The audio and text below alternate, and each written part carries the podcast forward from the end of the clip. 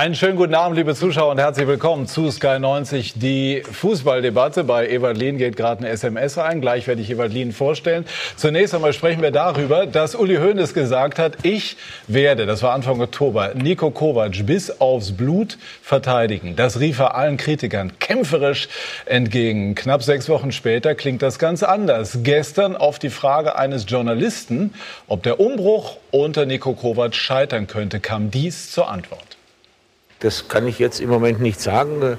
Äh, wir müssen äh, beim FC Bayern jetzt mal alles äh, hinterfragen, warum das so ist, warum wir so spielen, wie wir das so spielen. Das ist ja keine Frage, dass, deshalb möchte ich nochmal sagen, dass wir hier nicht sagen können, na, es wird schon werden. Das ist nie Position des FC Bayern gewesen und wir müssen jetzt die nächsten Tage, vielleicht auch Wochen, das schließe ich nicht aus, dazu verwenden, um die richtige Lösung zu finden.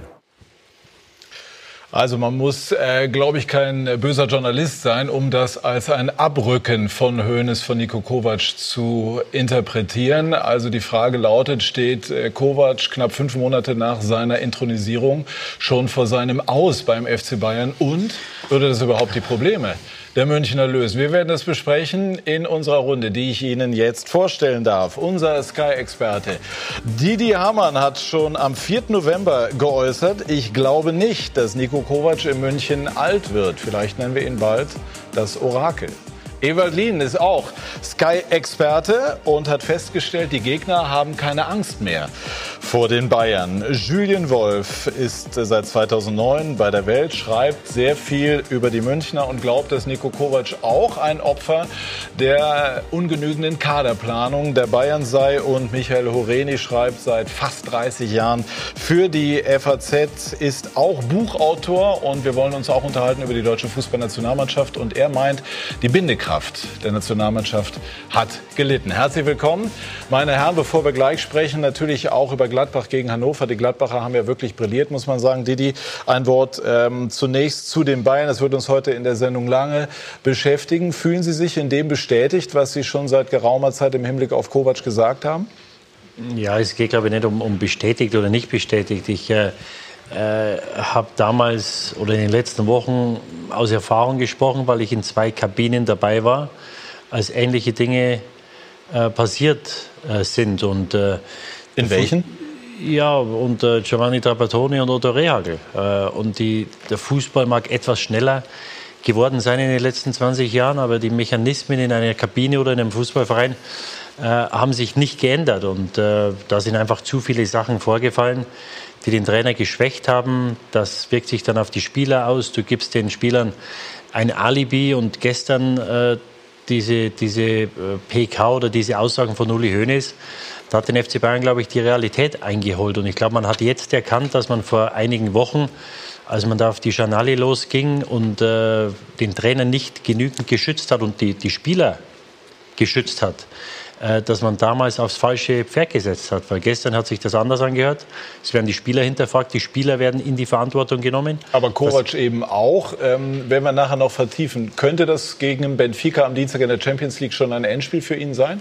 Ja, absolut. Also unabhängig vom Ergebnis. Ich bin überzeugt, dass, äh, wenn man sich die Aussagen von gestern anhört, dass mit Sicherheit das ein oder andere Gespräch äh, bezüglich eines möglicherweise neuen Trainers in den nächsten Tagen oder Wochen äh, geführt worden ist. Wie ist das, Ewald? Wenn man äh, als Trainer solche Aussagen hört von Uli Hoeneß, man bekommt das ja mit, das ist ja zwangsläufig so. Weiß man dann, was die Stunde geschlagen hat?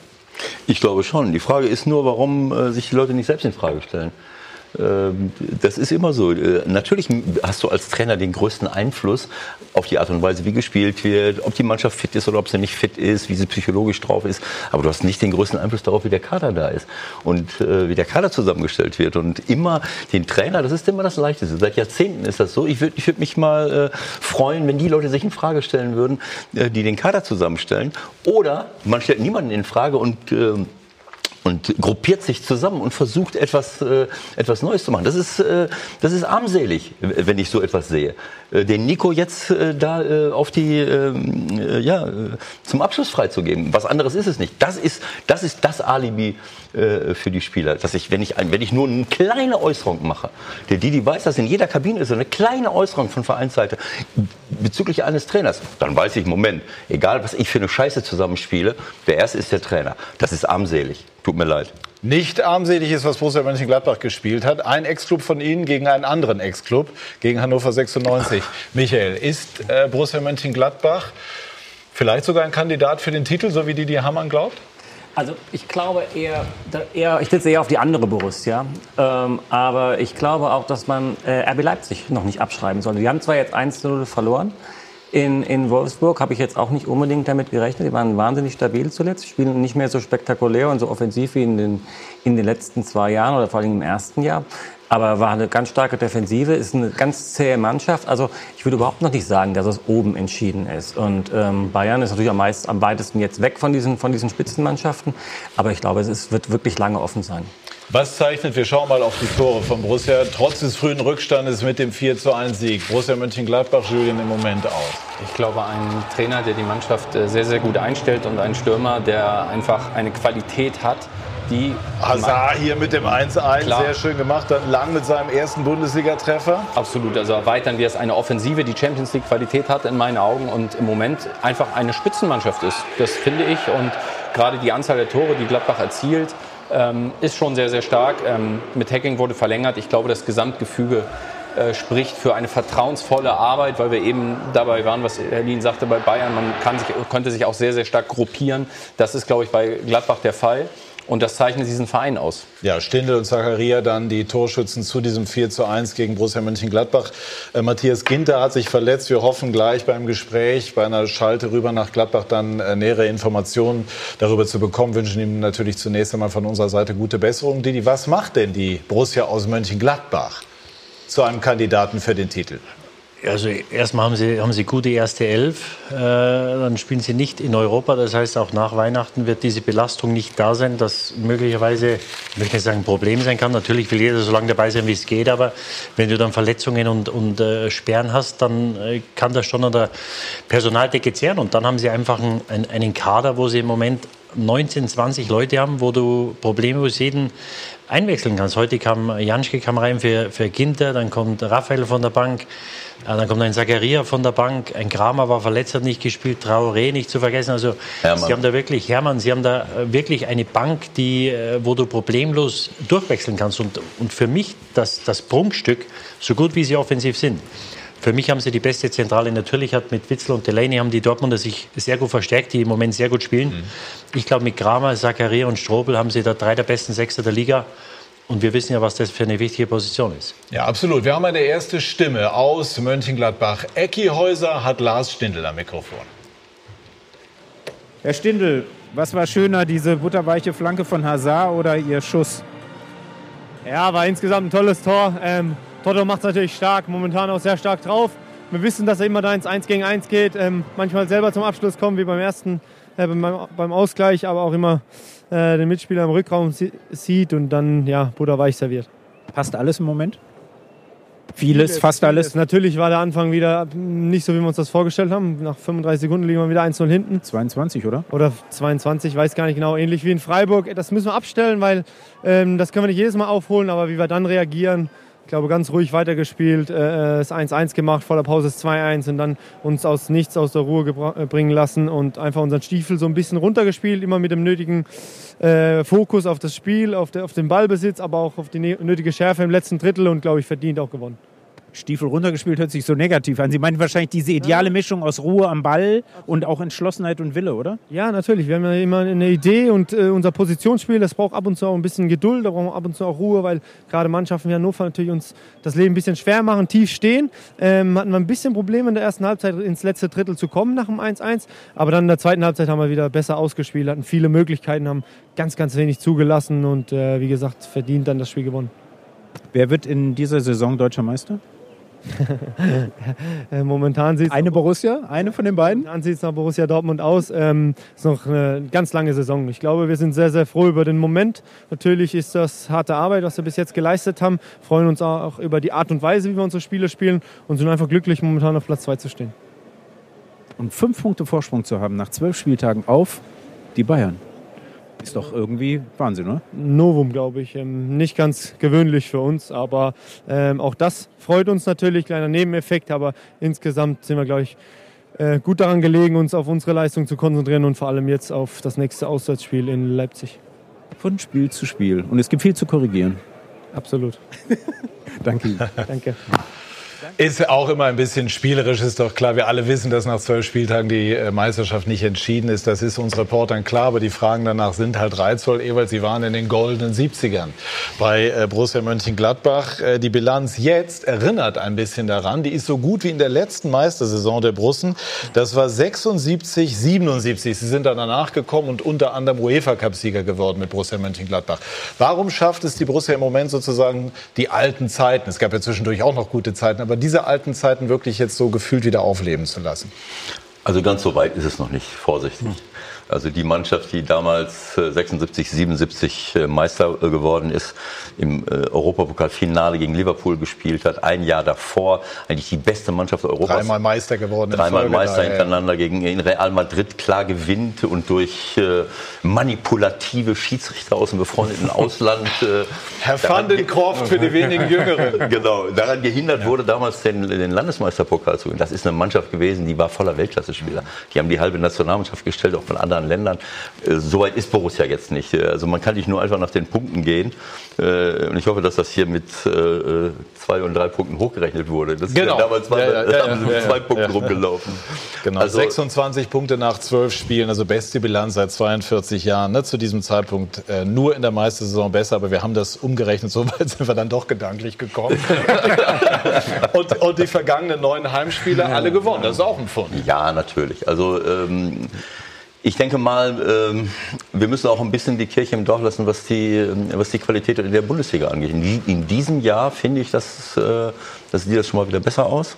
In den, in den letzten Jahren habe ich manchmal so gedacht, naja, also äh, welche Mannschaften schaffen es, in den UEFA-Pokal zu kommen, äh, mit welcher Leistung, ähm, das hat nicht gerade für die Bundesliga gesprochen. In diesem Jahr haben wir mit Dortmund, mit Mönchengladbach, mit Leipzig, Frankfurt. mit Frankfurt und auch Leverkusen, wenn sie mal gewinnen würden, öfters äh, Mannschaften, die, äh, äh, die wieder äh, anklopfen können. Ja, genau, das hilft immer. Ne? Siege helfen immer, wenn man Genau. in der Tabelle äh, was erreichen will.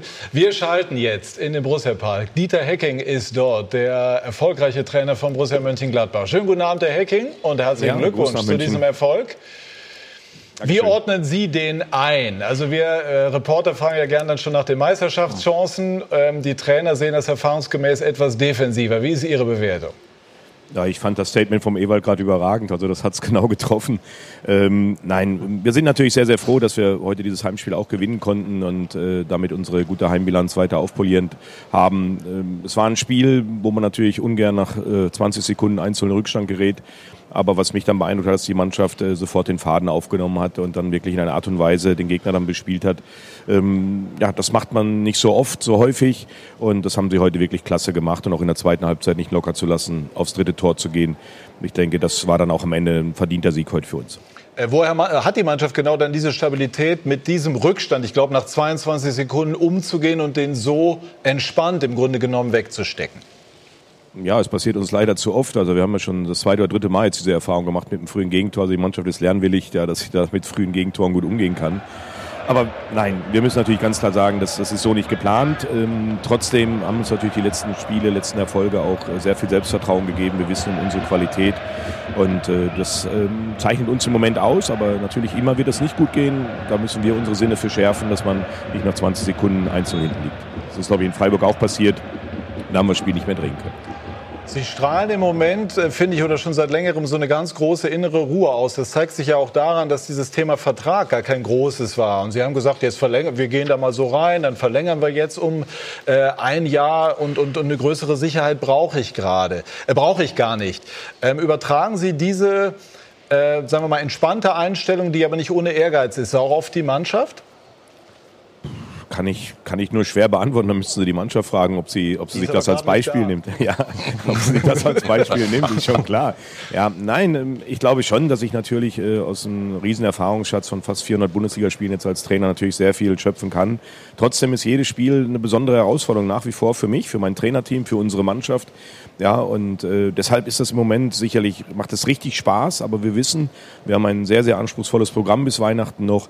Ja, und es ist viel zu früh, jetzt schon über irgendetwas zu, zu reden. Wir wollten gute Saison spielen, wir wollten wieder attraktiven Fußball spielen. Das ist uns jetzt, denke ich, in der Anfangsphase der Saison hervorragend gelungen.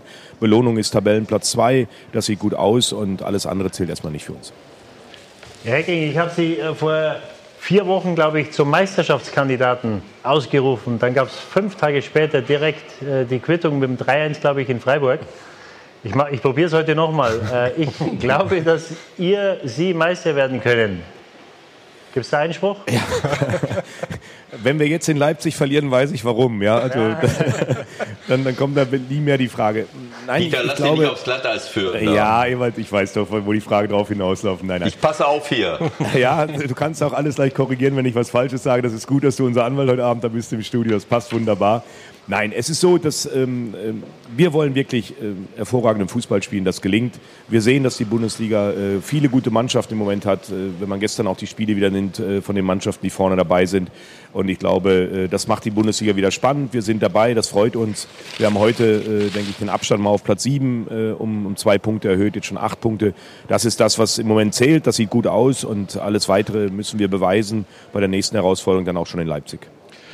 Was hat Matthias Ginter? Können Sie da schon was zu sagen? Nein, kann ich noch nicht zu sagen. Ähm, er ist im Krankenhaus. Äh, ich denke, dass es jetzt äh, untersucht wird. Ähm, sah natürlich nicht gut aus. Hoffen natürlich, dass es nicht allzu schlimm ist, aber müssen wir abwarten. Äh, bei den Bayern kommen ja jetzt äh, wieder diese Diskussionen hoch. Ähm, hier haben wir nochmal die Situation mit Ginter. Gute Besserung natürlich an ihn. Herr Hecking, bei den Bayern kommen jetzt wieder die Diskussionen hoch über die Besetzung der Führungsebene. Auch der Name Eberl wird wieder genannt. Haben Sie Sorge, dass Ihre Zusammenarbeit gar nicht von längerer äh, Natur sein könnte und er dann doch irgendwann mal zu den Bayern geht? Also ähm, im Fußballgeschäft sollte man nie was ausschließen und, und Max Eberl ist ein, ein, überragender Sportdirektor. Ich glaube, das wird man auch in München wissen.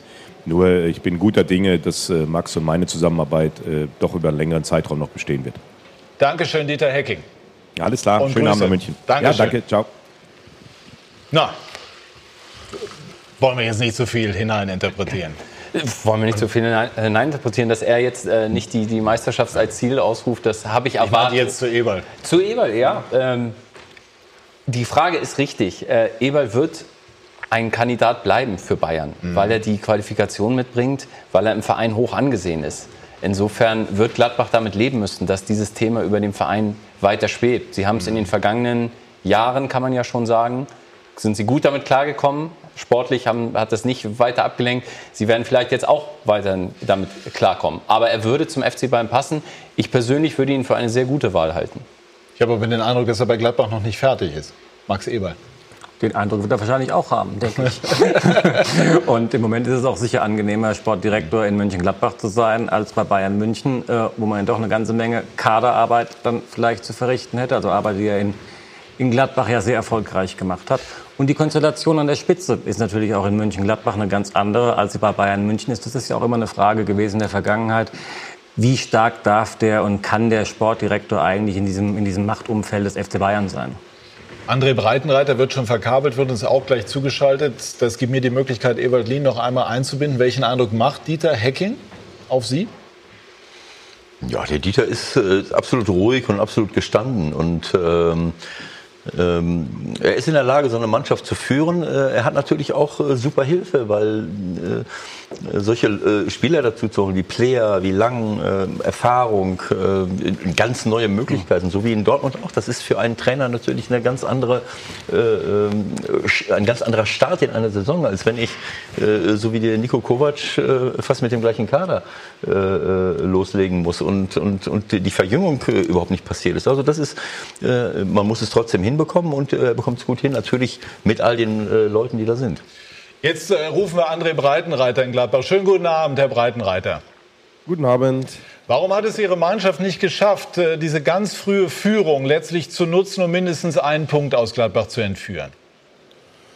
Ja, weil wir gesehen haben, äh, wie stark die Gladbacher momentan sind. Sie äh, sprühen vor Spielfreude, sie sind leicht auf den Füßen unterwegs und haben sich auch nicht aufhalten lassen durch einen wirklich sehr guten Start von uns. Ähm, ja, Im Grunde schon ähm, Spielzug, wie wir ihn einstudiert haben. Wir wollten in die Halbräume, ähm, gerade auch in den Rücken von, von Elvedi rein. Dort sind wir reingestoßen, äh, sind in Führung gegangen. Letztendlich aber, äh, und das äh, verfolgt uns ja schon äh, in vielen Auswärtsspielen oder auch in vielen Bundesligaspielen, machen wir viel zu einfache Fehler, die zu Gegentoren führen. Auch heute mindestens bei drei Toren, wo wir hätten das Tor ver verhindern können, wenn nicht sogar müssen. Und äh, dann fällt es uns, äh, auch wenn wir natürlich viele ähm, wichtige Spieler zu ersetzen hatten, dann schwer auch dann mal ein Spiel zu gewinnen. Seit 19 Auswärtsspielen wartet Hannover 96 jetzt äh, auf einen Sieg in der, in der Fremde. Ist das oder kann das ein entscheidendes Manko im Kampf gegen den Abstieg sein? Also wir kämpfen erstmal für den Klassenerhalt. Ähm, das hört sich wesentlich positiver an, aber Spaß beiseite. Äh, ja klar, äh, gehören äh, auch Auswärtspunkte dazu, um äh, nachher das Ziel zu erreichen. Und wir haben schon Spiele gehabt, wo wir ganz dicht davor waren, wo wir in vielen Spielen das gut gemacht haben. Auf Schalke glaube ich nicht, dass wir die schlechtere Mannschaft waren. In Leverkusen hat eine Minute gefehlt, in Leipzig waren wir ebenbürtig. Aber es fehlt eben der letzte Punch äh, oder was auch immer man als Ursache ausmachen äh, möchte. Wir, wir lassen den Gegner äh, zu leichten Toren kommen und ähm, das verfolgt uns. Ähm, wir trainieren uns intensiv, aber in den Spielen können wir es momentan nicht abstellen, dass wir ja, äh, diese Tore wie zum Beispiel das 2-1 heute fallen, äh, fangen aus dem Nichts und nach dem Pressschlag ist viel zu einfach und äh, dann ist es schwer, immer wieder gegen anzuarbeiten. Wie schätzen Sie jetzt die Situation für 96 ein im Kampf um den Klassenerhalt?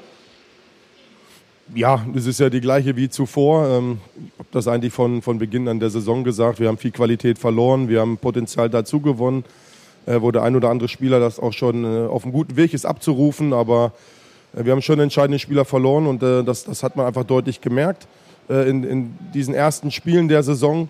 Trotzdem ähm, geht es einzig und allein darum, den Klassenhalt zu schaffen und äh, haben jetzt ein nächstes Heimspiel, äh, wo wir wieder erfolgreich spielen wollen, äh, wo wir nach dem letzten Heimspiel die nächsten drei einfahren möchten und, ja, und hoffen, dass natürlich dann auch der ein oder andere Spieler wieder zurückkehrt, ähm, damit wir dort auch etwas mehr Stabilität und Qualität auf dem Platz haben. André Breitenreiter, vielen herzlichen Dank für Ihre Einschätzung und Grüße Danke. rüber nach Gladbach. Dankeschön. Viele Grüße nach München. Danke. Ciao. Also Hannover 96 äh, im Moment auf dem Relegationsplatz und Borussia Mönchengladbach auf Platz 2 hinter Borussia Dortmund und die Bayern, über die wir jetzt sprechen wollen, auf dem fünften Platz. Und wir haben ja eben die Diskussion schon angefangen. Ähm, Julien, kann man das im Moment ausschließlich oder in erster Linie an Nico Kovac festmachen oder ist es zu kurz gegriffen? Die Krise muss man an vielen anderen Punkten auch festmachen. Nico Kovac war phasenweise das Gesicht oder ist es vielleicht immer noch dieser Krise. Er hat auch eine gewisse Passivität, war mein Eindruck, auch teilweise ausgestrahlt. Zumindest nicht mehr so dieses Feuer, was man am Saisonbeginn und aus Frankfurt so kannte. Sein Auftreten hat sich schon verändert, was ja auch legitim und verständlich ist. Ähm, er ist nun mal derjenige, der für die Mannschaft verantwortlich ist. Das sagt er ja auch, betont er natürlich auch und damit auch für das Abschneiden der bisherigen Saison. Und er hat eine große Aufholjagd ausgerufen für das zweite Saisondrittel und die ist so schlecht begonnen, wie man schlechter es eigentlich sich hätte nicht vorstellen können. Also wer Uli Hoeneß auf der Tribüne gesehen hat, der hat gesehen, der Mann hat wirklich körperlich gelitten. Es mhm. war ja wirklich so. Und insofern war das ein Schock für die Bayern, dieser Samstagnachmittag gestern. Und hat, glaube ich, ganz klar gezeigt, ähm, dass die Personalie Kovac möglicherweise schon in der neuen Woche beendet sein könnte. Das hat Uli Hoeneß ja zumindest offen gelassen am gestrigen Tage.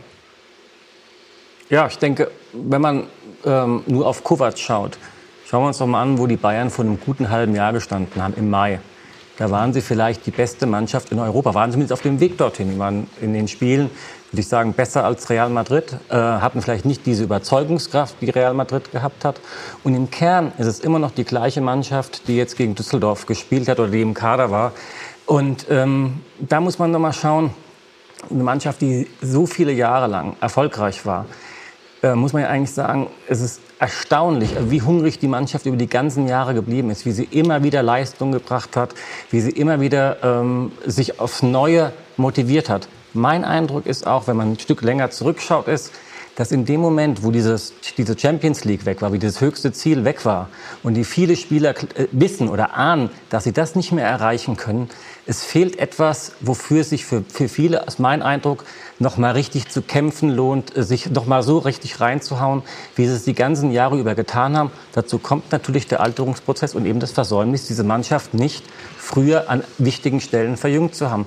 Und da nur auf, auf Nico Kovac zu schauen, man kann ja auch nicht sagen, dass er von Anfang an schlecht war. Die haben das erste Spiel im äh, Supercup 5-0 gegen Frankfurt gewonnen, die ersten vier Spiele gewonnen. Das ist ein schleichender Prozess aus meiner Sicht, wo die Ursachen und die ersten Gründe weit vor seiner Verpflichtung gelegen haben. Man muss ja auch sagen, das ist den Bayern ja auch bewusst, das haben, ist ja ganz klar, das war schon ein Experiment mit Kovac und diesem Kader, wie du es eben beschreibst, in eine Saison zu gehen. Also dass ein großes Risiko da ist. Das hat aber vorher eigentlich niemand gesagt. Also als Experiment habe ich das jetzt nicht aufgefasst.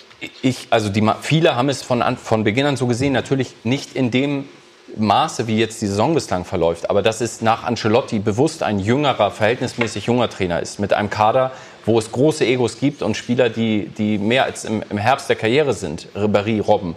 Dass es da gefährlich werden kann, das haben wir schon geschrieben und haben auch viele so mhm. eingeschätzt. Und es ist jetzt so gekommen. Ich glaube, was du sagst, der Kader ist alt. Man kann aber nicht sagen, dass die beiden nicht versucht haben, ihn zu verjüngen. Serge Gnabry oder auch Kimmich über die Jahre mhm. aufgebaut. Nur ich sehe zwei Personalien, nämlich, nämlich einen Robben und vielmehr noch Frank Ribéry äh, als fehlerhaft an. Mit den beiden, gerade mit Ribéry, hätte man nicht mehr verlängern sollen. Es war im Nachhinein ein Fehler. Der Vertrag lief aus. Man hat noch mal ein Jahr darauf gesetzt dass er sich mit einer Weltklasse-Saison verabschieden könnte. Es ist nicht mehr der Fall. Er ist sportlich nicht mehr da, wo er war. Und charakterlich muss man es auch nach den vergangenen Wochen auch sagen, auch durch ihn ist viel Unruhe in den Verein. Hätte man eigentlich äh, die, die, die äh, Ohrfeige, die Ribéry einem französischen Journalistenkollegen verabreicht hat, vielleicht waren es, glaube glaube ich sogar zwei, äh, vom Verein äh, härter sanktionieren müssen? Absolut. Und zwar Absolut. Wie? Ja, du musst den, Du musst dem Jungen eine Geldstrafe geben und, und möglicherweise intern sperren. Es kann ja nicht sein, dass ein Spieler des FC Bayern München ist ein globaler Verein, der eine Fanbasis hat auf der ganzen Welt, dass ein Spieler einen Journalisten körperlich angreift und es passiert nichts. Es ist der, der Schützling vom äh, Uli Hoeneß. Dann wird der Journalist an die Sebener Straße zitiert und wird gesagt, naja, wir machen das, es tut uns leid, äh, ist alles okay, das, wir vergessen das und es tut uns sehr leid. Da musst du ein Zeichen nach außen setzen, weil du natürlich, A, glaube ich, ist es ein fatales Zeichen an die Gesellschaft. Es gibt ein Gewaltproblem in den Stadien. Ich glaube, gestern hat es mit den Düsseldorfer Fans Probleme gegeben. Es gab in den, in den, vergangenen Wochen immer wieder Probleme mit Ultras, wo diese, ähm, wo diese Gewalt angeprangert wird und, und die in den Stadien möglicherweise wieder ein Problem werden könnte. Und dann habe ich als Bayern München die Verantwortung und die Pflicht, wenn sowas etwas passiert mit dem Spieler meines Vereins, das zu ahnden. Und die andere Sache ist natürlich, sowas dividiert. Es ist ja äh, schlimm genug, was im Moment in München passiert.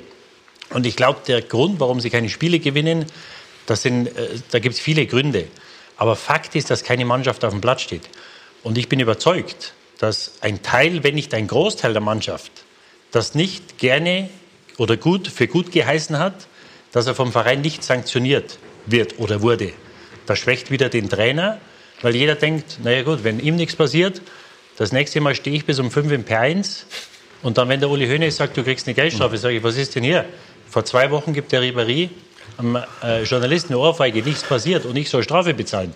Das heißt, du, du öffnest Tür und Tor für, die, für Disziplinlosigkeiten und wenn sowas mal äh, sich in eine Mannschaft einnistet, das bekommst du nicht mehr raus. Und da, da, da kann Trainer sein, wer will. Es ist Niko Kovac, der ist an dieser Sache mit Sicherheit nicht schuldlos. Aber als junger Trainer machst du natürlich Fehler. Und umso wichtiger wäre es gewesen, wenn er mal einen Fehler macht, dass man sagt, das ist unser Trainer für die nächsten zwei oder drei Jahre. Ob das dann so ist, ist eine andere Frage. Aber das nicht zu ahnden, äh, halte ich für ein äh, fatales Zeichen des FC Bayern München. Umso wichtiger wäre es gewesen, auch mal ein paar junge Leute reinzuholen. Denn wenn ich einen jüngeren Trainer habe, das ist natürlich hilfreich, wenn ich dann auch mal Spieler habe, äh, wo ich einen größeren Einfluss drauf habe.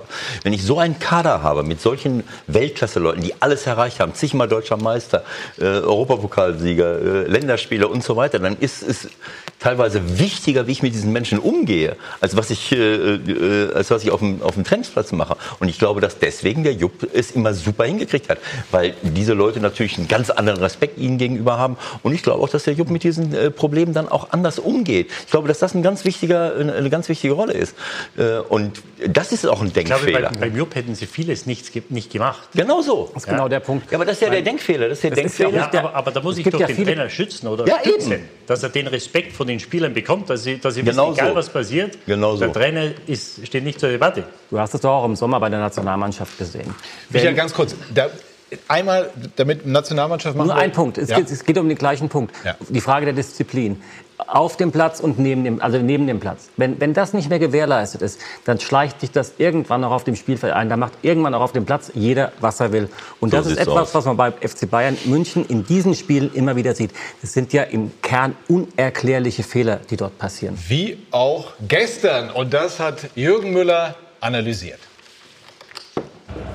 Weg. Nur schnell weg. Während der Aufsteiger aus Düsseldorf feiert, wollen die Bayern nur noch in die Kabine. Ruhe finden sie auch da nicht. Denn kurz später erscheint dort die Führungsriege. Es dürfte laut geworden sein. Das, was heute passiert ist, ist absolut nicht akzeptabel. Ich war völlig down, als das Tor gefallen ist. Ich habe gedacht, die Welt geht unter. Und von diesem Schock muss ich mich jetzt erstmal erholen. Wird ein schwieriger Abend für meine Frau. Ja, wir sind äh, heute alleine zu Hause. Der Familienfrieden im Hause Hoeneß wird sich etwas schneller reparieren lassen als die massiven Probleme des Tabellenfünften. Sich in Führung liegend in der letzten Minute auskontern zu lassen, einen Zwei-Tore-Vorsprung herzuschenken, das ist das Gegenteil von Mir San Mir. Man hat ja immer auf der Tribüne das Gefühl, dass man bei jedem Angriff gefährdet ist, ein Gegentor zu kriegen. Zwei Kontertore. Die Restverteidigung der Bayern erinnert an Begleitschutz. Obwohl der Trainer explizit vor Fortunas Umschaltspiel gewarnt hatte. Wir haben uns in der Besprechung gesagt, äh, der Gegner wird auf Konter spielen. Sie haben einen sehr schnellen Stürmer vorne.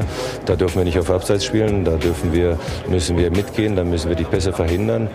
Warum das Team sich nicht mehr an Vorgaben hält, die eine Frage. Warum sich Topstars immer wieder nachlässig und naiv verhalten, die andere. Es gibt natürlich auch den einen oder anderen Spieler, der über sich mal nachdenken muss. Wenn ich an das erste Tor denke, sowas habe ich eigentlich nur in Slapstick-Filmen gesehen. Ein Trainer, der kein Gehör findet. Weltklasse-Spieler, die unter Normalform agieren. Ein Team, das nicht lebt. Dem ein Anführer im Stile eines Schweinsteigers oder Alonsos guttun würde. Vielleicht fehlt die hundertprozentige Schärfe bei der ganzen Mannschaft, weil äh, verteidigen tun wir ja von vorne weg. Ja, den Spielern, die jetzt auf dem Platz stehen, darf das nicht passieren. Wir sind lang genug dabei, wir sind erfahren genug. Wir werden sicherlich äh, die nächsten Tage nutzen, um herauszufinden, was da los ist, dass wir äh, sehr schlechten Fußball spielen und, und einen uninspirierten Fußball spielen und vor allen Dingen einen Fußball ohne Selbstvertrauen. Und das ist das, was uns im Moment sehr umtreibt. Eine Jobgarantie für Kovac wird lediglich für die nächste Partie ausgesprochen. Wir spielen am Dienstag gegen äh, Benfica und da wird unser Trainer sicherlich äh, Nico Kovac sein. Und dann ziehen sie davon mit mehr Fragen als Antworten. Weg. Schnell weg.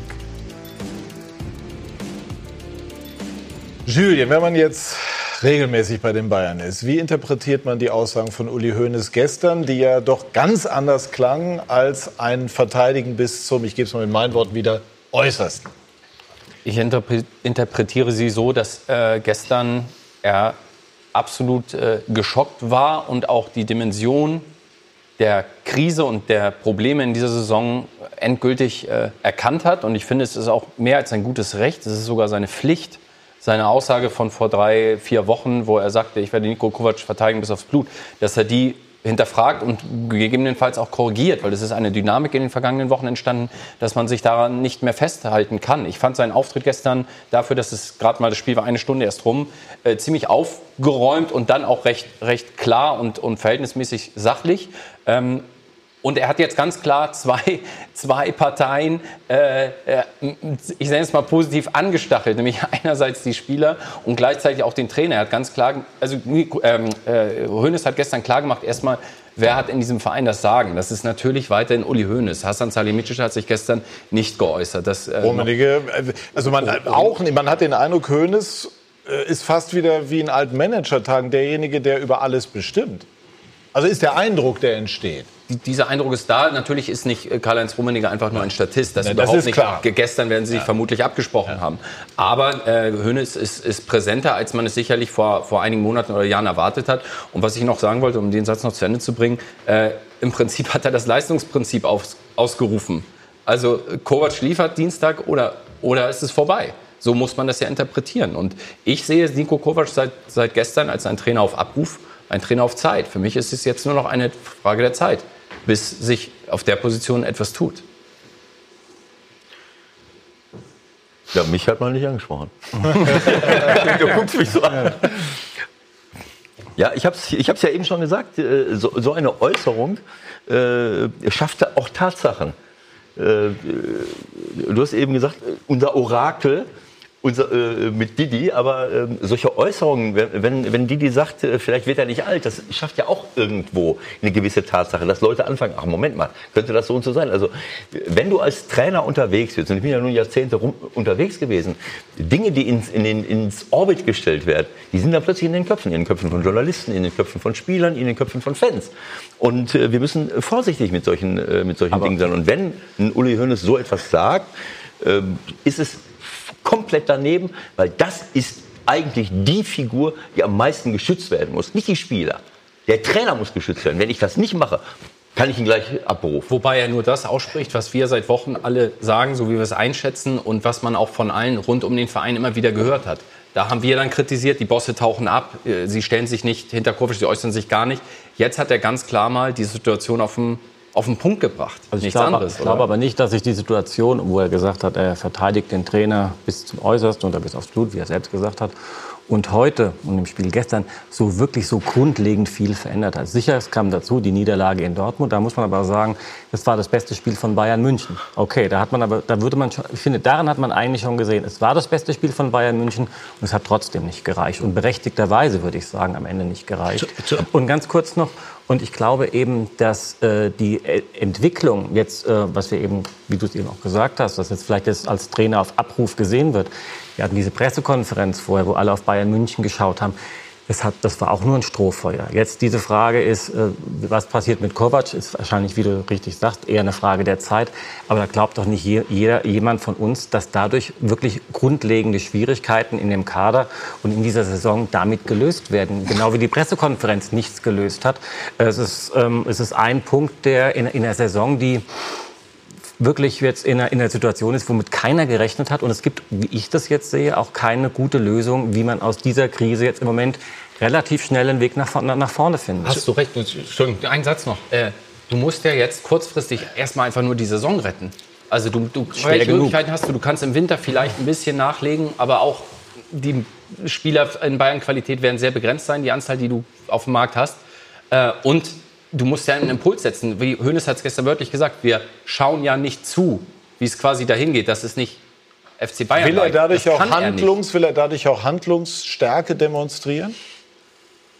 Ich, ich glaube, dass dieser Gedanke für ihn keine Rolle spielt. Ich glaube wirklich, dass er, äh, so wie er mit dem Herzen für diesen Verein lebt, dass es ihm jetzt wirklich nur darum geht, das Bestmögliche noch aus dieser Saison zu holen und eine absolute Katastrophensaison abzuwenden. Ich glaube nicht, dass dieser Hintergedanke da im Moment, gerade gestern, dass der da war. Zu, zu meiner Verteidigung will ich nur sagen, ich, ich, ich, ich sage das ja vor vier Wochen oder wann ich auch immer das gesagt habe, nicht aus Jux und Dollerei. Ich muss als Verein, muss ich den Verein so stärken, dass die Leute, die im Studio sitzen, wie wir hier oder irgendwo anders, gar nicht auf die Idee kommen, dass der Trainer zur Debatte steht. Und wenn ich Internas lese, eine Woche lang in der Bildzeitung, steht jeden Tag steht in der, in der Bildzeitung, was in der Kabine gesprochen wurde. Es äußert sich keiner dazu. Das sind Sachen, die zu meiner Zeit, wie gesagt, passiert sind und ich wusste, wie es ausging. Deswegen stand das für mich außer Frage vor vier Wochen. Dass das früher oder später, das war für mich damals Weil schon solche Frage Dinge passieren, Zeit. weil solche Dinge Und passieren. keiner Alles hat sich dazu bekannt. Ja. Und die nächste Sache jetzt, wir sprechen jetzt, Uli Hoeneß macht wieder den Managerjob wie vor 20 Jahren. Ich glaube, das ist das nächste Problem. Die Bayern haben keine, wird immer gesagt, die haben keine Struktur, keine Hierarchie auf dem Platz. Ich glaube auch, die Hierarchie außerhalb des Platzes fehlt ihnen, weil äh, Uli Hoeneß als Präsident und Aufsichtsratsvorsitzender mit dem operativen Geschäft ja eigentlich nichts zu tun hat oder haben sollte. Du hast einen Sportdirektor, den wir nicht gehört oder gesehen haben seit 14 Tagen, drei Wochen. Karl-Heinz Rummenigge hält sich zurück. Und der Aufsichtsratsvorsitzende, der wie gesagt nichts mit dem operativen Geschäft zu tun hat, spricht im Namen des Vereins. Und ich, ich wüsste es als, du hast natürlich als Spieler hast du immer mal ein Problem. Ob das jetzt äh, Privates ist, ob das jetzt, du bist unzufrieden mit deiner Man Situation. kann aber natürlich sagen, ähm, Organigramm oder irgendetwas hin oder her, Hoeneß steht für die Bayern und aufgrund Ja. seiner jahrzehntelangen Ja, Tätigkeit wer- hat er natürlich auch das Recht, sich zu äußern. Absolut, absolut. Aber wer ist denn für was zuständig? Wenn du als Spieler ein Problem hast, ich weiß nicht, ob sie zum Sportdirektor gehen, da weißt du vielleicht mehr, Julian. Ich wüsste gar nicht als Spieler, wenn ich ein Problem hätte oder ob es ein Transfer ist, ob das, egal was es ist, zu wem würdest du gehen? Ja, natürlich gehen viele zu Hönes. Er hat ja auch eben gesagt, er will die Meinung der Spieler hören. Ist auf der einen Seite einleuchtend, auf der anderen Seite klingt Ja, es aber immer so, als hätten die Spieler die Möglichkeit, einen, Ja, über warum- einen Trainer Er, mitzuentscheiden. ihm war wichtig, das hat man gestern gespürt und das zeigt auch, was so in der vergangenen Zeit passiert ist, dass er sagte, die Entscheidung treffen aber natürlich wir. Natürlich im Hinterkopf die Verbindung zu Angelotti, wo, wo wirklich quasi die Mannschaft einen Trainer gestürzt hat. Es leuchtet aber auch ein, dass ein Verein wissen muss, wie ein Draht ist, damit man eine Entscheidung Dass man treffen Führungsspieler kann. wird, das muss, ist ja das auch muss, wichtig. Das muss dann über den Sportdirektor gehen. Das kann nicht direkt nach oben gehen, weil wenn das über den, Sportdir über den Kopf des Sportdirektors geht, dann kannst du den Sportdirektor, dann brauchst du den nicht. Ja, also, und, und da ist die Frage wieder, du setzt einen Trainer ein, du gibst ihm nicht wirklich diese Rückendeckung. Du setzt einen Sportdirektor ein, du gibst dem nicht wirklich die Rückendeckung. Die Bayern haben die letzten sechs Monate, zwölf Monate sind verschenkt. Du hast mit Robben Ribéry weitergemacht. Ich glaube, du hast auch den Spielern keinen Gefallen getan, weil sie jetzt wahrscheinlich nicht den Abschied bekommen, den sie verdient hätten. Ja? Und sie bereiten dir jetzt Probleme. Und äh, das, das heißt, es sind so viele Baustellen im Moment. Du, du wüsstest ja gar nicht, wenn du da jetzt als Trainer oder Sportdirektor, als wer auch immer, wenn du da hingehst, du wüsstest ja überhaupt nicht, wo du anfangen solltest. Und das sind Sachen, die sich in den letzten Wochen und Monaten abgezeichnet haben. Und man hat den Zahn der Zeit einfach nicht erkannt. Und, und gewisse Entwicklungen hat man nicht wahrhaben wollen oder einfach nicht gesehen. Wir sprechen gleich weiter, dann werden wir uns darüber unterhalten, wer denn überhaupt als Nachfolger in Frage käme und welche Rolle die Mannschaft spielt bei dieser ganzen Misere. Ist ja auch nicht ganz unwichtig. Und vorher weisen wir natürlich gerne hin auf eine Sky Originalproduktion. Das Boot, das haben Sie sicherlich mitbekommen, ist jetzt schon angelaufen und läuft immer freitags 20.15 Uhr auf Sky One, aber natürlich auch auf Abruf zu bekommen. Wir machen gleich weiter bei Sky 90, die Fußballdebatte.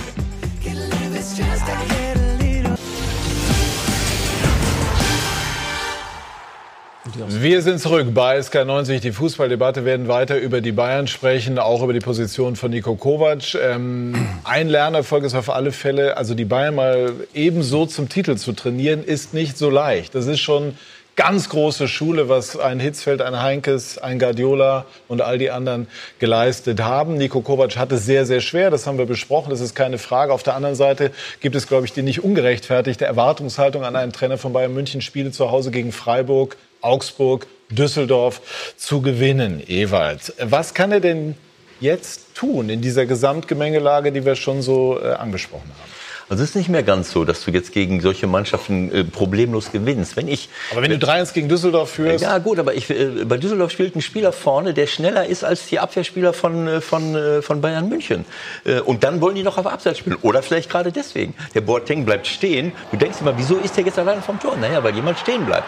Äh, Das ist albern. Das muss ich als Trainer natürlich ausmerzen. äh, äh, Oder ich äh, kann den Mann nicht mehr, äh, nicht mehr aufstellen. Also Hier haben wir mal einige Gegentore zusammengestellt und, und Sie, Ewald, sind bei Jerome Boateng, der gestern auch schlecht ausgesehen hat. Das kann man ganz sachlich so feststellen. Ja, es ist aber auch, äh, ähm, es ist nicht nur das, es ist, ähm, wir haben immer davon, wir haben davon gesprochen, in Dortmund machen sie ihr bestes Spiel. Der beste Mann in der ersten Halbzeit in Dortmund für mich bei, auf Seiten von Bayern München war Gnabry. So wie in der Nationalmannschaft Gnabry, Werner und äh, Sané alles verrückt gemacht haben, hat der Gnabry in der ersten Halbzeit den Unterschied gemacht. Und deswegen führen die. So, dieser Mann ist nicht da, der spielt nicht, ist verletzt, kommt verletzt von der Nationalmannschaft wieder. Äh, Coman als Alternative. Äh, ich kann mit Robben und Ribéry weitermachen, wenn ich weiß, ich spiele aber eigentlich mit Gnabry und Coman. Jetzt sind wir aber jetzt bei Boateng, da waren wir ja eben auch. Also was fällt Ihnen dazu jetzt ein? Ja, mir fällt dazu ein, dass ein Boateng äh, schon von Yogi aufgestellt wurde bei einer WM, obwohl er Wochen, Monate verletzt war und überhaupt nicht in einer guten Verfassung war. Und ob er sich da rausgearbeitet hat, das kann ich nicht, äh, äh ich, ich denke nicht. Äh, er ist nicht mehr der gleiche wie früher. Er war äh, 84, 2014 mit Hummels zusammen. Das war das beste Innenverteidiger-Duo der Welt. So, mittlerweile halt nicht mehr.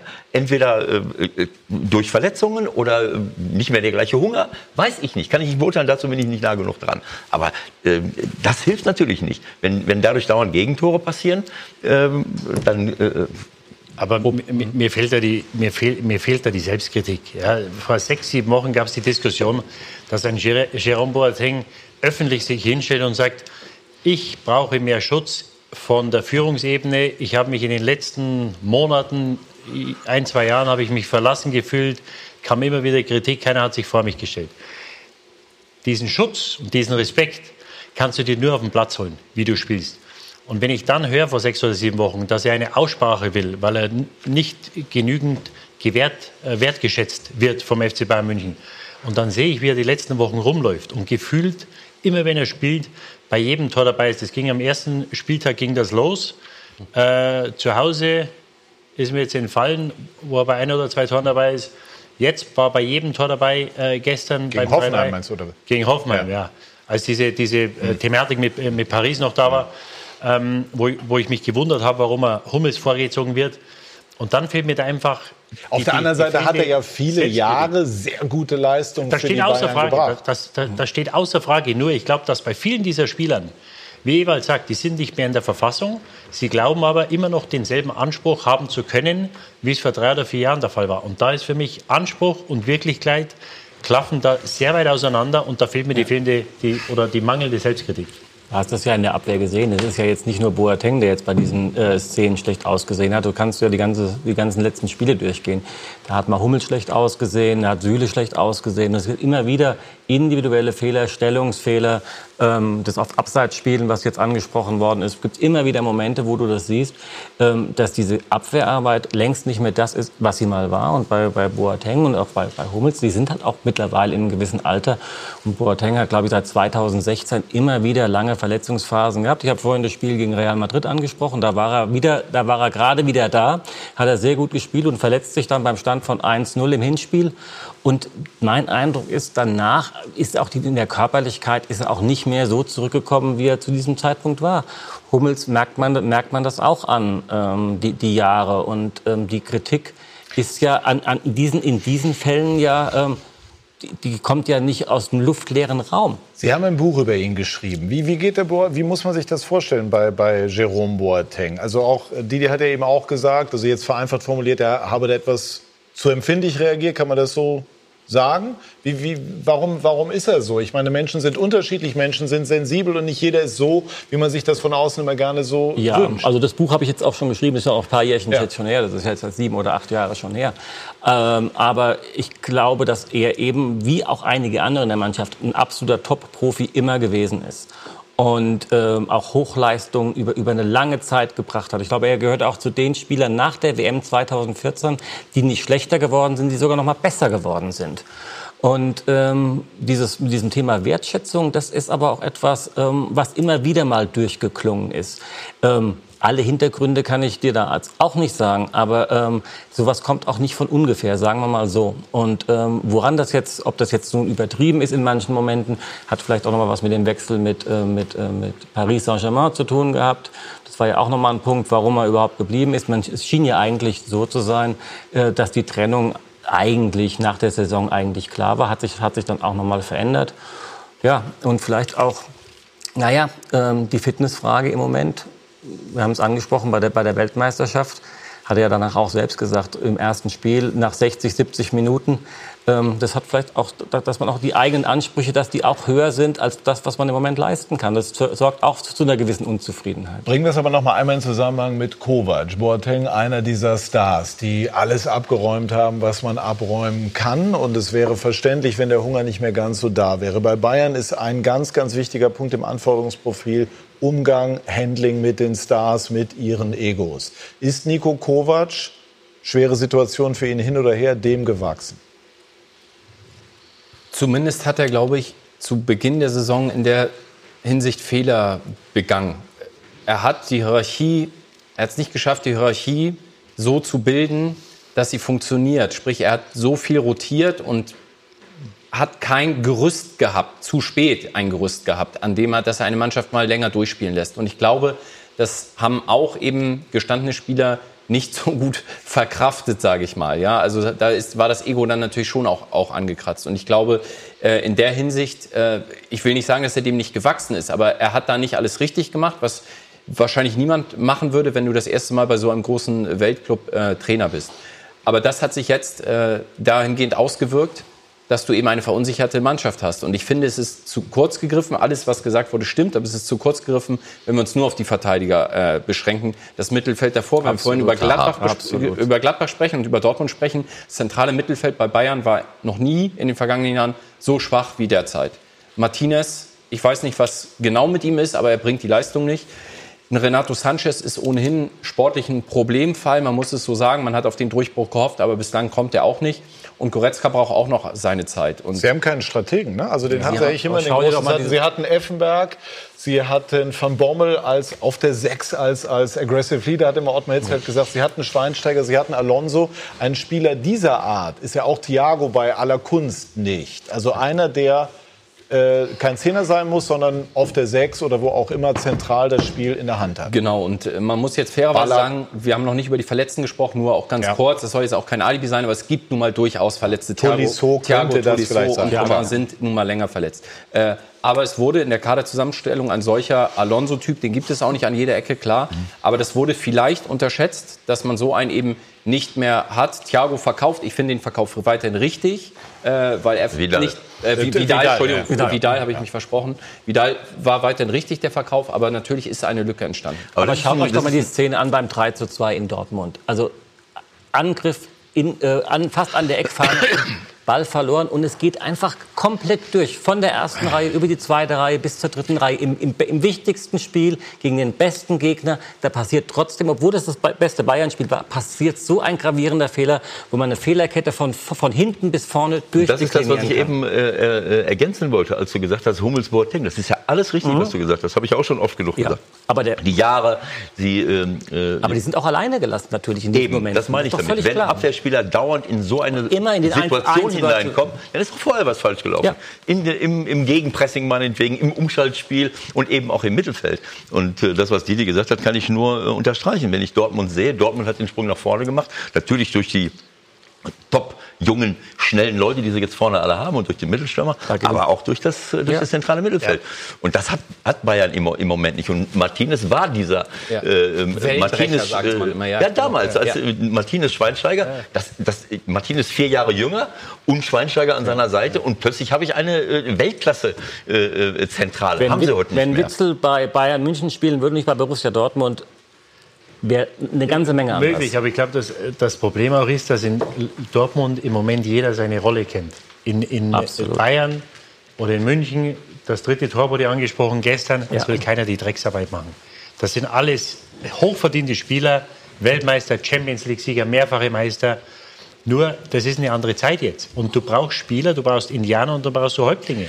Und wir sind im Moment, es sind da zu viele, die wollen alle spielen mit Ball und ohne Ball.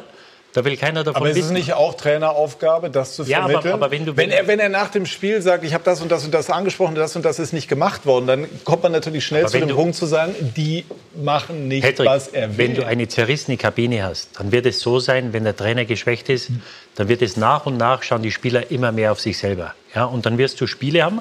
Die Bayern werden Spiele gewinnen, auch wenn Kovac da bleibt. Dafür sind mhm. sie einfach zu gut. Ja. Nur diese letzten zwei, drei, fünf, sechs Prozent, die du brauchst, dass du halt dann in Dortmund bestehst, dass du gegen Gladbach zu Hause gewinnst, dass du mal einen Vorsprung hältst, auch gegen Düsseldorf.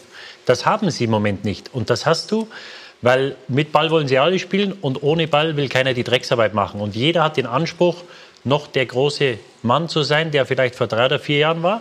Und die, die, diese, diese, dieser Mix in der Mannschaft, diese Balance in der Mannschaft, dass du sagst, wir haben Häuptlinge und dann haben wir die Indianer, die, äh, die auch mal sich nicht zu schade sind, die Drecksarbeit zu machen. Das sehe ich im Moment in Dortmund, das sehe ich in Gladbach, das sehe ich in Leipzig, sehe ich in München nicht. Aber deswegen hat der Patrick recht, dass du das als Trainer moderieren musst. Das ist einfach so. Ja, jetzt ist es zu spät. Ja, klar, okay, aber je, je und vor allen Dingen je älter die Spieler sind, die ich habe, je älter die Spieler äh, sind, die ich habe, die diesen Anspruch haben, den du gesagt hast, aber die Leistung nicht mehr, nicht mehr das gleiche, den gleiche, die gleiche Leistungsspitze, muss ich mich mit ihnen beschäftigen. Aber Ewald, ich darf, darf ich mal eine Frage stellen. Diese Mannschaft hat es geschafft, einen der verdientesten Trainer Europas abzusägen.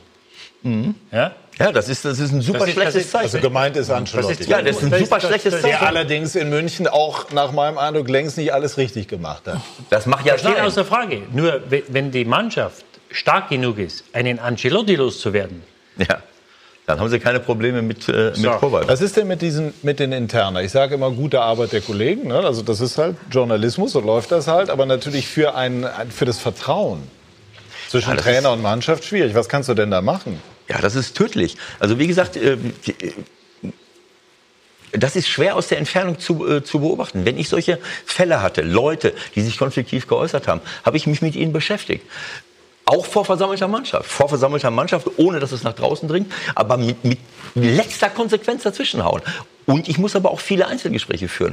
Ähm, äh, aber das ist natürlich auch eine Sache des Gesamtvereins. Wenn ich da als Trainer alleine stehe äh, und Leute können sich eventuell ausweinen, äh, dass sie irgendwo anders hingehen können, haben wir auch alles schon erlebt. Äh, und es kommen nicht diese Äußerungen, nein, nein, das, äh, äh, das ist völlig klar, dass wir das unter Kontrolle haben, wenn ich über solche Dinge hinweggehe. Das ist eine Kultur, die ich zulasse oder die ich nicht zulasse. Und offensichtlich haben sie es zugelassen. Das, was, ich habe nicht alles verfolgt, was mit Ancelotti passiert ist, aber wenn ich sehe, wie, wie Neapel im Moment schnurrt und marschiert und alles nieder, äh, niederrennt. Zweiter äh, Platz, glaube ich. Wenn ich Moment. mir jetzt anschaue, wie Dortmund spielt. Dortmund, die haben, äh, die hätten, Mainz war besser. Mainz hätte gewinnen müssen. Aber die Dortmunder haben sich da zwischengehauen, haben äh, gekämpft, gemacht, bis zum geht nicht mehr. Diesen Geist siehst du bei Bayern 0,0. Und das ist ein riesengroßer Unterschied. Und das ist nicht nur bei, bei Nico zu verorten, sondern das hat was mit der, mit der Mentalität der Spieler zu tun und mit der gesamten Kultur, die sich dort jetzt eingeschlichen hat. Und deswegen kam ja schon zuletzt die Frage auf, ist diese Mannschaft untrainierbar? Und das klingt erstmal so populistisch. Ich glaube auch nicht, dass sie untrainierbar ist, aber sie ist brutal schwer zu trainieren. Und ich Und glaube, wer könnte das, einmal diese Spekulation, wer könnte das denn sein, wenn es Kovac nicht mehr sein sollte? Denn Hoeneß hat ja durch das, was er gestern gesagt hat, die Tür aufgemacht. Das ist ja nun mal so. Er hat gesagt, das Spiel gegen Benfica hat er äh, und alles dahinter kann man sich dann denken. Heißt also, wenn das da nicht hinhaut, dann kann es auch andere Überlegungen geben. Und das macht es für die Bayern so schwer, weil du fragst, wer, wer kann es, wer würde passen. Es gibt nicht sehr viele, weil der Anspruch sehr hoch ist. Es muss- Wenger wird genannt. Ich, ich denke auch, ich sehe, sehe Wenger äh, als Trainer, der das machen könnte. Ähm, ansonsten nicht sehr viele. Vielleicht der Traum der Fans von Sidan. Mancher mag davon träumen. Ich weiß nicht, ob Sidan es machen würde. Die Frage wäre ja auch, was wäre die kurzfristige Lösung? Also es gibt im Verein keinen absoluten Co-Trainer oder weiteren Trainer im, im Umfeld, wo man sagt, der könnte das definitiv erstmal ein paar Wochen oder sogar Monate Peter machen. Herrmann? Äh, Robert, Robert Kovac, der Bruder, wäre, so, davon müssten wir ausgehen, in dem Fall dann mit weg, äh, falls es für Kovac nicht weitergeht. Peter Herrmann ist bei den Spielern sehr, sehr angesehen, hat unter Jupp Heynckes auch schon gearbeitet, ist aber ein Mann, der sich in der zweiten Reihe deutlich wohler fühlt als in der ersten und einfach nur als Gedankenspiel äh, von mir. Es gibt Miroslav Klose, der äh, natürlich bei den Spielern auch ein Standing hat, der mit vielen äh, in der Nationalmannschaft zusammen gespielt hat. Der U17-Trainer ist, hat da gerade die Herbstmeisterschaft gewonnen. Möglicherweise könnten die beiden ein Duo bilden und erstmal kurzfristig das machen. Ist nur ein Gedankenspiel, aber wenn du dich möglicherweise in der neuen Woche entscheidest, äh, nicht mehr mit Kovac weiterzumachen, muss ja jemand die Mannschaft trainieren. Und ob Wenger so kurzfristig kommt, während einer laufenden Saison, wo du eigentlich nur verlieren kannst, wage ich zu bezweifeln. Ich wage zu bezweifeln, dass sich irgendetwas ändert, wenn ich dort einen anderen Trainer hinsetze. Und ich fände es armselig, total armselig, wenn die Mannschaft mit einem anderen Trainer jetzt dann plötzlich wie Phönix aus der Asche nach vorne Aber marschiert. Jupp, Das unter Jupp Heynckes lief es auch besser als unter Ancelotti. ja, das ist aber das allerschlechteste Zeichen für den Charakter der Mannschaft. Tut mir leid. Wenn ich einen anderen Trainer hinstelle und auf einmal fangen sie alle an zu rennen, tut Nee, mir leid. umgekehrt. Die Mannschaft hat ja damals eigentlich Ancelotti zum Teil vorgeworfen, er mache zu zu wenig, wenig was gemacht. ich fand, eher für die Mannschaft sprach. Ja, und, jetzt, und, jetzt, und jetzt sagen Sie, mal, Sie machen zu viel. Also man kann es den Spielern ja nicht recht machen. Äh, Ausrede Sind Spieler nicht einfach so, Didi? Ja, ja, Manche aber, ja, aber das, muss ich, das muss ich wissen als Verein, wie ich das einzuschätzen habe. Und ich glaube, für die Bayern ist das größere Problem, selbst ein Wenger, der ja sagt, dass er möglicherweise noch nicht fertig hat oder fertig ist, äh, der wird sich auch anschauen oder angeschaut haben, was die letzten 18 Monate in München Also passiert vor ist. zwei, drei Jahren Ja? ähm, einen Trainer für Bayern München zu finden, ist sicher eine einfachere Situation auf dem Trainermarkt, als das heute der Fall ist.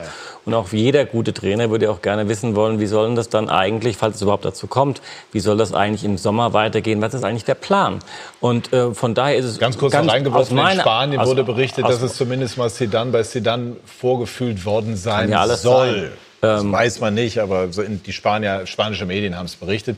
Wer, wer ist Zidane d- d- jetzt bei allen berechtigten Einwänden denn ein Name, der, der elektrisieren würde? Oder würde ein solcher Mann überhaupt nicht in dieser auf, Phase kommen? Auf der 10, dass er nochmal spielt. Also, ganz was ich höre, ist sein Englisch nicht das Beste. Deutsch wird er wahrscheinlich nicht sprechen. Also ich sehe da große Probleme. Ich wüsste jetzt auch nicht, ähm, warum er jetzt nach, dem, nach diesen drei Titeln mit Real Madrid, wo er jetzt gerade im, im, im Sommer aufgehört hat, warum er äh, zu FC Bayern in dieser Situation gehen sollte. Würde mich jetzt sehr überraschen, sagen wir mal so. Wäre denn kurzfristig, Didi, aus Ihrer Sicht eine Variante mit Klose, wie eben skizziert, zumindest eine Übergangslösung in der Hoffnung, dann etwas anderes hinzubekommen? Oder müssen die Bayern Nee. jetzt einfach sagen, wir lassen gegebenenfalls diese Saison laufen, was ich mir bei Bayern irgendwie nur sehr, sehr schwer vorstellen kann, und dann im Sommer stellt man alles aber mal inklusive Führung möglicherweise, Rolle von Kahn haben wir Okay. noch nicht besprochen, kommen aber noch zu, auf neue Gleise. Alles schreit nach Umbruch und zwar in jeder Beziehung. Und ein Umbruch ist nicht für mich, dass ich einen neuen Trainer. Äh, Wie meinen Sie das genau? Ich meine das, äh, äh, was die Mannschaft betrifft und ich meine auch, was die Gesamtstruktur betrifft. Und zwar? Ja, indem man sich äh, äh, Gedanken darüber macht, warum überall, äh, wenn Uli alles entscheidet, dann soll er der Sportdirektor sein. Und nicht irgendjemand dahinstellt, der, äh, der nicht viel entscheidet. Warum funktioniert das woanders? Natürlich ist das was anderes. Bayern München ist immer was anderes als Gladbach. Aber in Gladbach hast du deinen Sportdirektor. Hörst du, hörst du vom Präsident was von Gladbach? Hörst du vom Aufsichtsratsvorsitzenden irgendetwas? Gut, die Äh, haben auch eine andere Vita als Uli Hoeneß. im das hat Fußball. total nichts mit zu tun. Entweder habe ich, entweder bin ich im operativen Geschäft und treffe die Entscheidung oder eben nicht. Äh, und tut mir leid. Also ähm, Also eine, eine, eine Lösung oder eine, selbst eine Übergangslösung mit Miro Klose ähm, halte ich für ausgeschlossen. Äh, man hat jetzt äh, den letztjährigen Pokalsieger geholt, äh, der mit seiner äh, Nationalmannschaft zu einer WM gefahren ist, der anscheinend große Probleme hatte oder hat, die Akzeptanz äh, der, der Kabine der Spieler zu bekommen. Wenn du jetzt da jemanden hinsetzt, der äh, ein hochverdienter Spieler ist und war, unheimlich äh, zuverlässiger, äh, angenehmer Zeitgenosse ist, der das im Moment mit der U17 hervorragend macht, das ist natürlich eine andere, eine andere Kragenweite. Und es ist ja so, wenn du den Miro jetzt da hinsetzt für sechs Wochen oder für sechs Monate und es klappt nicht, dann hast du deinen potenziellen Trainer in drei, vier, fünf Jahren hast du den verbrannt. Ja? Und deswegen äh, ist das für mich ausgeschlossen, wenn ein Rodriguez äh, anscheinend dem Nico Kovac sagt, wir sind hier nicht in Frankfurt. Äh, ja, was glauben Sie, was er dem äh, Miro Klose dann erzählt, wenn der äh, sagt, ich bin B-Jugendtrainer bei Bayern München und bin Herbstmeister? Als Weltmeister. Ja, als Spieler. Als Spieler. Das ist ein, ist ein kleiner Unterschied. Ein Name, über den wir jetzt noch nicht gesprochen haben, der ja auch schon im Sommer ein Thema war, ist halt Ralf Hasenhüttl. Mhm. Ja, Kollegen von der Bild haben ihn neulich am Gärtnerplatz abgelichtet, wie er da sitzt, Kaffee trinkt. Er lebt halt bei München mit der Familie. Ähm, aber natürlich ist das auch äh, ein Trainer, der gerade in der Zeit bei Leipzig die Bayern auch fasziniert hat, will ich sagen, mit seiner Arbeit und dem Fußball, den Leipzig zu der Zeit dann auch äh, gespielt hat. möglicherweise ist das dann auch ähm, ein Kandidat, wenngleich er natürlich nicht diesen Rang hat wie ein Wenger. Da darf man, aber, aber da darf man ja eins nicht vergessen. Aber ganz kurz, ja, also, geht nur mit Kaffee, am Spielermaterial. Gärtner, Kaffee am Gärtnerplatz haben wir beide auch schon getrunken. Wir sind trotzdem nicht in der Verlosung. Nein, das als Bayern. Wer, wer, soll den ist Fußball, ja- wer soll den Fußball so Vielleicht ist es ein Ausschlusskriterium. Ja. Ja, das, Naja. das ist eben die Aha. Sache. Das ist, Das äh, ist ja, das ist ja, der hat ja unter ganz anderen Voraussetzungen in Leipzig gearbeitet. Ich meine, da gab es einen klaren Plan, wie man spielen will. Da gab es eine jahrelange Vorarbeit unter Rangnick, wie das gespielt wird. Ähm, da gab es auch dann irgendwann auch mal eine, eine gewisse taktische Veränderung. Aber das hatte ja alles einen klaren Plan. Ähm, jetzt eine, jemand mit einer Idee ähm, von einem ganz anderen Fußball, der zu Bayern München kommt ähm, und das erstmal alleine durchziehen soll. Anspruchsvolle Aufgabe, kann man nicht, Ja, kann man nicht anders sagen. Die, die, die Frage, die ich st- stellen würde, was qualifiziert einen Ralf Hasenhüttl mehr als einen Nico Kovac? Das weiß ich auch nicht. Also hat der Ralf Hasenhüttl mehr Recht? Also er war Vizemeister. Ich habe das überhaupt gewonnen. nicht, also ich halte es auch für, Also- eine, für, für keine äh, sehr realistische Variante. Ja, aber Julian hat recht, der Name ist immer mal Der ist äh, natürlich im gespielt Gespräch, worden. weil man und guckt ja, wer ist dann da. Das ist doch auch. klar. Ähm, Nico ins Mittelfeld als Stratege, Ralf vorne drin, den kannst du immer anspielen und sie dann dahinter. Ja, dann haben wir es schon. Ne? Aber man, man hat, man, man Also hat Sachen einreißen lassen, dass, dass man eben eine, äh, eine, eine, man hat Werte verloren und man hat eine Kultur geschaffen, die wirklich nur noch eine absolute Koryphäe des Fußballsports da reingehen lässt und akzeptiert zu werden. So und wie gesagt, aus. da gibt es Ja. einen Sidan, So der die aus. Sprache nicht spricht. Das mag kurzfristig gut gehen, ob das mittel- oder langfristig gut geht, ist was anderes. Der Einzige, der mir im Moment einfällt, ist äh, Arsene Wenger. Und, und, und das zeigt, wie weit bei den Bayern gekommen ist. Und es ist Genau nicht so. fünf vor zwölf, es ist eine Minute vor zwölf. Weil wenn du die Kandidaten durchgehst und sagst, wer kann es machen, nee, den akzeptieren sie wahrscheinlich nicht, dann weißt du, was du als Verein hast einreißen lassen bei der Mannschaft. Und äh, das ist, glaube ich, das, das größte Dilemma, das ich bei den Bayern im Moment sehe, dass in den letzten Monaten so viele Werte und so viel an, an Kultur verloren haben, was den Verein über Jahre hinweg ausgezeichnet hat. Der Trikotwurf von Ribéry. Äh, wenn mir einer gesagt hätte vor drei oder vor fünf Jahren, dass ein Spieler einen Journalisten handgreiflich angeht und es passiert nichts, dann hätte ich gesagt, das ist nicht mehr mein Bayern München. Und so weit ist es gekommen. Und wie sie die Kuh jetzt vom Eis bekommen, ähm, sind wir alle gespannt. So ist es. Wir sprechen gleich noch ein bisschen weiter über die Bayern, aber auch über die deutsche Fußballnationalmannschaft. Und die Bayern sind, wir haben es ja schon angesprochen, am Dienstag im Einsatz in der Champions League. Und das können Sie bei Sky live verfolgen.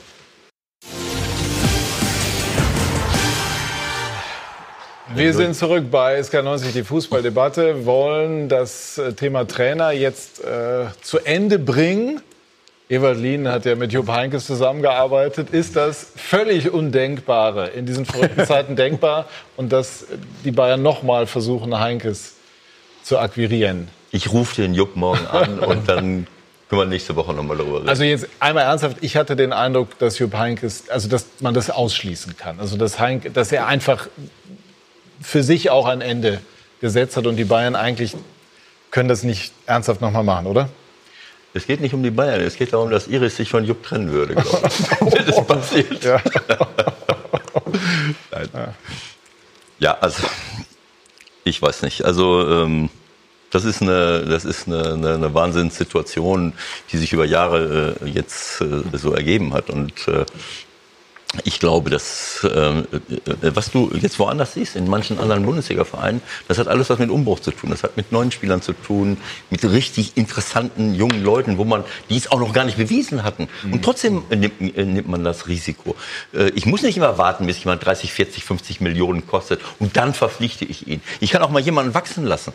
Äh, und wie gesagt, was die ganze Struktur angeht, das ist klar, das ist das, äh, das Kind von, von, von Uli, Er hat das über die ganzen Jahre super gemacht und jetzt hat sich irgendetwas eingeschlichen, was, ähm, was eben nicht mehr äh, passt. Sprechen wir gleich an. Einmal noch die Frage an Didi. Hat Kovac, um das abzuschließen, noch eine Chance oder ist unabhängig nach Ihrer Einschätzung vom Ergebnis des Spiels gegen Lissabon im Grunde genommen der Käse gegessen? Ja, aber solange er hier ist, hat er natürlich Chance. Äh, Es ist im Moment ziemlich abwegig, dass sie die letzten, was weiß ich, sechs, sieben, acht Spiele vor der Winterpause alle gewinnen. Wenn das der Fall sein sollte, dann wird er wahrscheinlich nach der Winterpause noch da sein.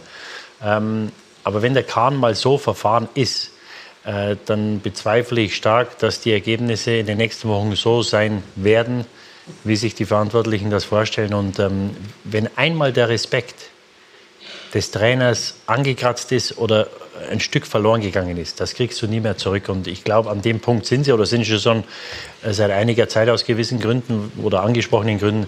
Und deswegen glaube ich, dass es ähm, eher eine Frage der Zeit ist. Und diese sportliche Diskussion hat jetzt auch eine Eigendynamik ausgelöst. Wir haben das ja auch schon angedeutet im Hinblick auf die Ebene darüber. Darüber nämlich, ob äh, auch dort sozusagen ein Umbruch erfolgen sollte. Uli Hoeneß hat ja in den Raum gestellt, ewig wolle er das auch nicht mehr ähm, machen. Und Jürgen Müller hat die Situation analysiert, denn jetzt wird ein Name vor allem genannt, Oliver Kahn. Kahn und die Bayern. Als Spieler war er der Titan. Kahn, die Bayern!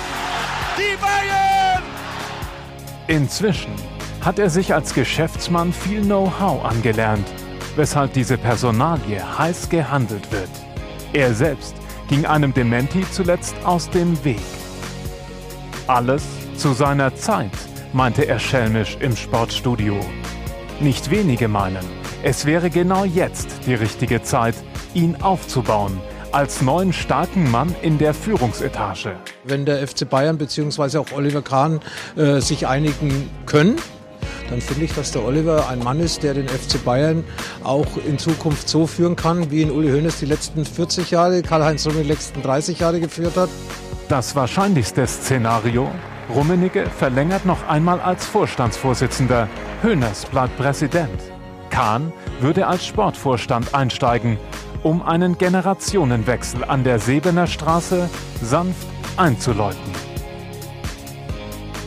Uli Hoeneß hat ja den schönen Begriff äh, nochmal geprägt der eierlegenden Wollmilchsau, die gefunden werden müsse. Hat Oliver Kahn eine gewisse Ähnlichkeit mit dieser im besten Sinne? Oliver Kahn, der übrigens ähm, äh, heute in dieser Sendung ähm, zugesagt hatte und dann abgesagt hat aus privaten Gründen und deshalb nicht hier ist. Ich glaube, dass es immer sinnvoll ist, ähm, wenn Fußballvereine ihre Verdienten und äh, Spieler in in die Tätigkeiten einbinden. Meine Uli Hoeneß und, Karl-Heinz Rummenigge sind das beste Beispiel beim FC Bayern. Borussia Dortmund macht das jetzt im Kleinen, vielleicht mit Kehl und mit Sammer auf einer gewissen Art und Weise. Wir machen das auch, man kann sogar fast sagen, machen es vielleicht sogar nach. Und ähm, das äh, bei den Aber Bayern. für wen? Also wie, wie müsste man, also wie, es Ich- gibt ja das verschiedene ist, das ist nicht. Also ich bin nicht ähm, hier für Ordi- Orni- Organigramme des FC Bayern irgendwie zuständig. Aber da muss man sich überlegen, wen holt man dazu. Deswegen glaube ich, wenn es eine Veränderung gibt, wird es eine größere Veränderung sein müssen. Ich glaube, es wird auch der Anspruch des FC Bayern sein, nicht nur auf mittlere Sicht einen Trainer jetzt wieder auszutauschen, sondern eine Struktur zu, zu, zu finden, die auf äh, längerfristig ausgelegt ist. Und da sind äh, ehemalige Spieler, war ja auch, äh, Philipp Lahm war ja auch schon mal im, im Gespräch für den Posten des Sportdirektors, geworden ist es dann anderer. Aber es, dass, es, äh, dass, dass jemand wie Oliver Kahn dort eine wichtige Rolle spielen kann, finde ich ganz naheliegend. Es wäre ja dann, gäbe nur eigentlich nur zwei Optionen. Entweder als Sportvorstand oder direkt als Vorstandsvorsitzender. Entsprechend würde es dann die Umwälzung geben. Also Rummenigge und Hoeneß könnten jeweils entweder Ehrenpräsident werden oder nur noch Aufsichtsratmitglied sein. Ja, also das sind so die Szenarien, die wir Journalisten im Moment äh, durchgehen. Und Wirkt denn Rummenigge schon amtsmüde? auf mich überhaupt nicht. Ähm, Ich glaube, er hat sich da ja auch in den, in, gerade auch in, was die Internationalisierung angeht, das enorm vorangetrieben und ist da, glaube ich, aus seiner Sicht an sich noch nicht äh, am Ende sozusagen seiner Mission. Also glaube ich nicht, dass er sich jetzt von heute auf morgen sofort rausnimmt. Vertrag gilt halt bis Ende nächsten Jahres und er hat ja neulich gesagt, Hönes und Teile des Aufsichtsrats hätten ihn gebeten, darüber nachzudenken, ob er diesen Vertrag verlängert. Das ist eine der entscheidenden Fragen, die für die Weichenstellung in diesem Verein. Jahreshauptversammlung übrigens. Jahreshauptversammlung am spielt auch Freitag, noch ja. äh, Ja, aber es, es wird jetzt auch nicht morgen oder nächste Woche passieren, äh, dass der Olli den, äh, den, dem Verein beitritt. Wenn der Oliver Kahn äh, zu den Bayern kommt, muss er an die Front. Also da muss er ins, ins Tagesgeschäft. Ähm, und dann geht das nur als äh, Sportvorstand oder als äh, Vorstandsvorsitzender. Also Ähm, Sportdirektor, glaube ich, vermute ich, ich habe mit ihm nicht gesprochen, aber ich vermute, Kahn würde Sportdirektor ausschließen, gerade nach dieser Historie jetzt mit Salihamidzic. Davon gehe ich aus. Und da musst du ihn natürlich mit Kompetenzen ausstatten.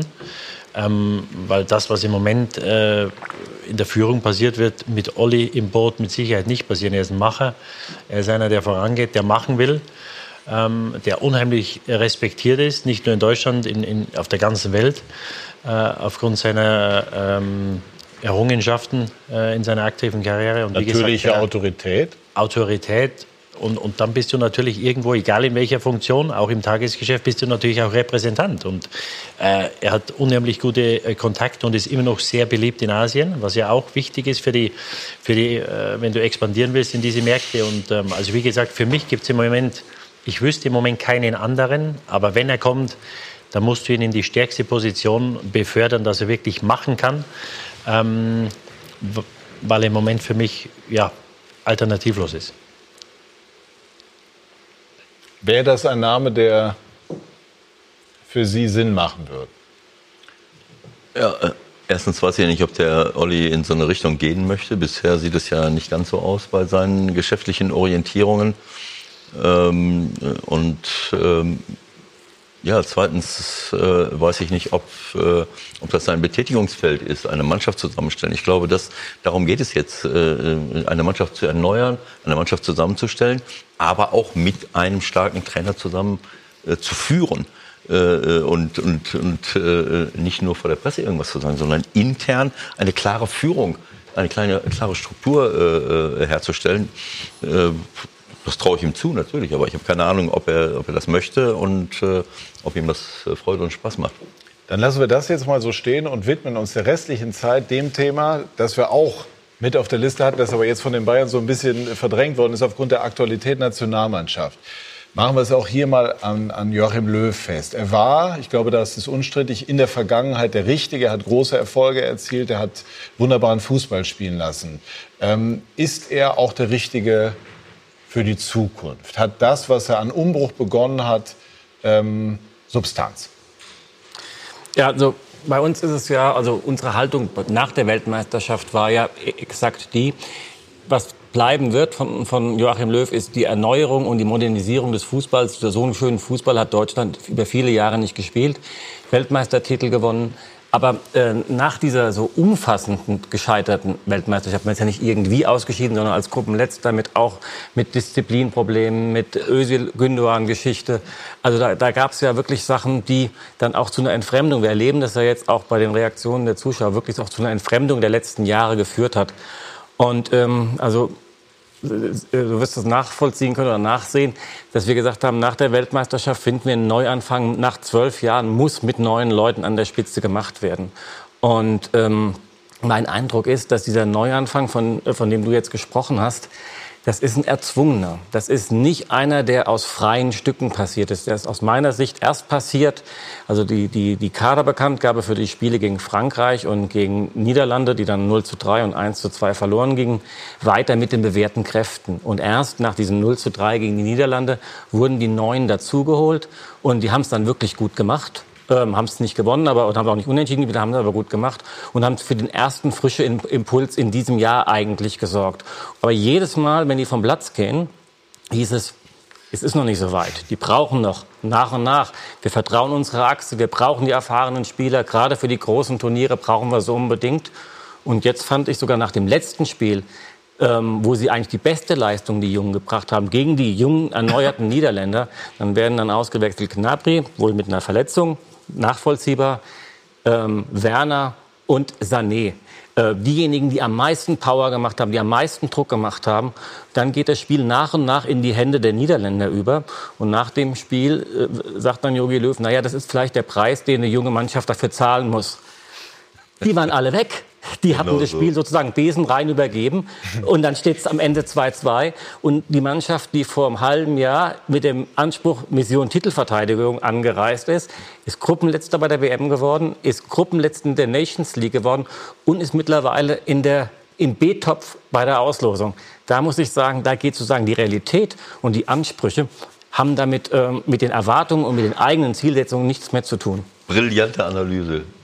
Kann ich nur unterschreiben. Ich habe äh, dem nichts hinzuzufügen. Ich, ich habe vom, vom Fernseher gesessen und als ich gesehen habe, welche Tafeln hochgehalten wurden, einer nach dem anderen, äh, obwohl ich gesehen habe, dass von den Holländern 0,0 zu sehen war, habe ich zu meiner Frau gesagt, das kann doch unentschieden aussehen.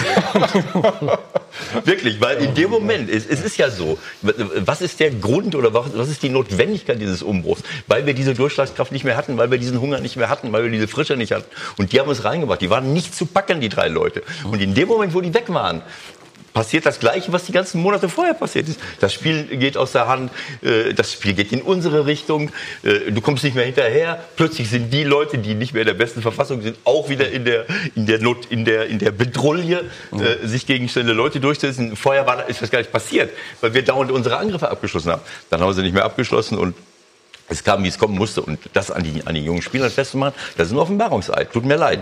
Das hat mit Umbruch nichts zu tun. Ich glaube, dass wir mittlerweile eine Truppe haben, die äh, junge Spieler haben, mit denen du was machen kannst. Und das ist, äh, auch wenn ich mir wünschen würde, dass es mehr sind, dann müssen wir uns über unsere Nachwuchsförderung Gedanken machen, dass wir viel mehr Individualität fördern. Das ist ein anderes Thema, aber äh, da können wir was mitmachen. Und vielleicht ist das das einzig Positive an diesem wirklich ja schwarzen Jahr für die Nationalmannschaft, wie du eben gesagt hast, der, der erzwungene Umbruch oder, ne, dass man jetzt wirklich sagt, okay, es ist so dermaßen ohne Alternative, also wir haben gar keine andere Chance mehr und die Jungen müssen jetzt dauerhaft spielen, genau das, um mal was Positives auch an diesem Jahr zu finden. Ja. Sehr gutes Schlusswort. Ich danke für diese engagierte Diskussion und danke Ihnen, liebe Zuschauer, für Ihr Interesse. Machen Sie sich noch einen schönen Abend. Tschüss und auf Wiedersehen.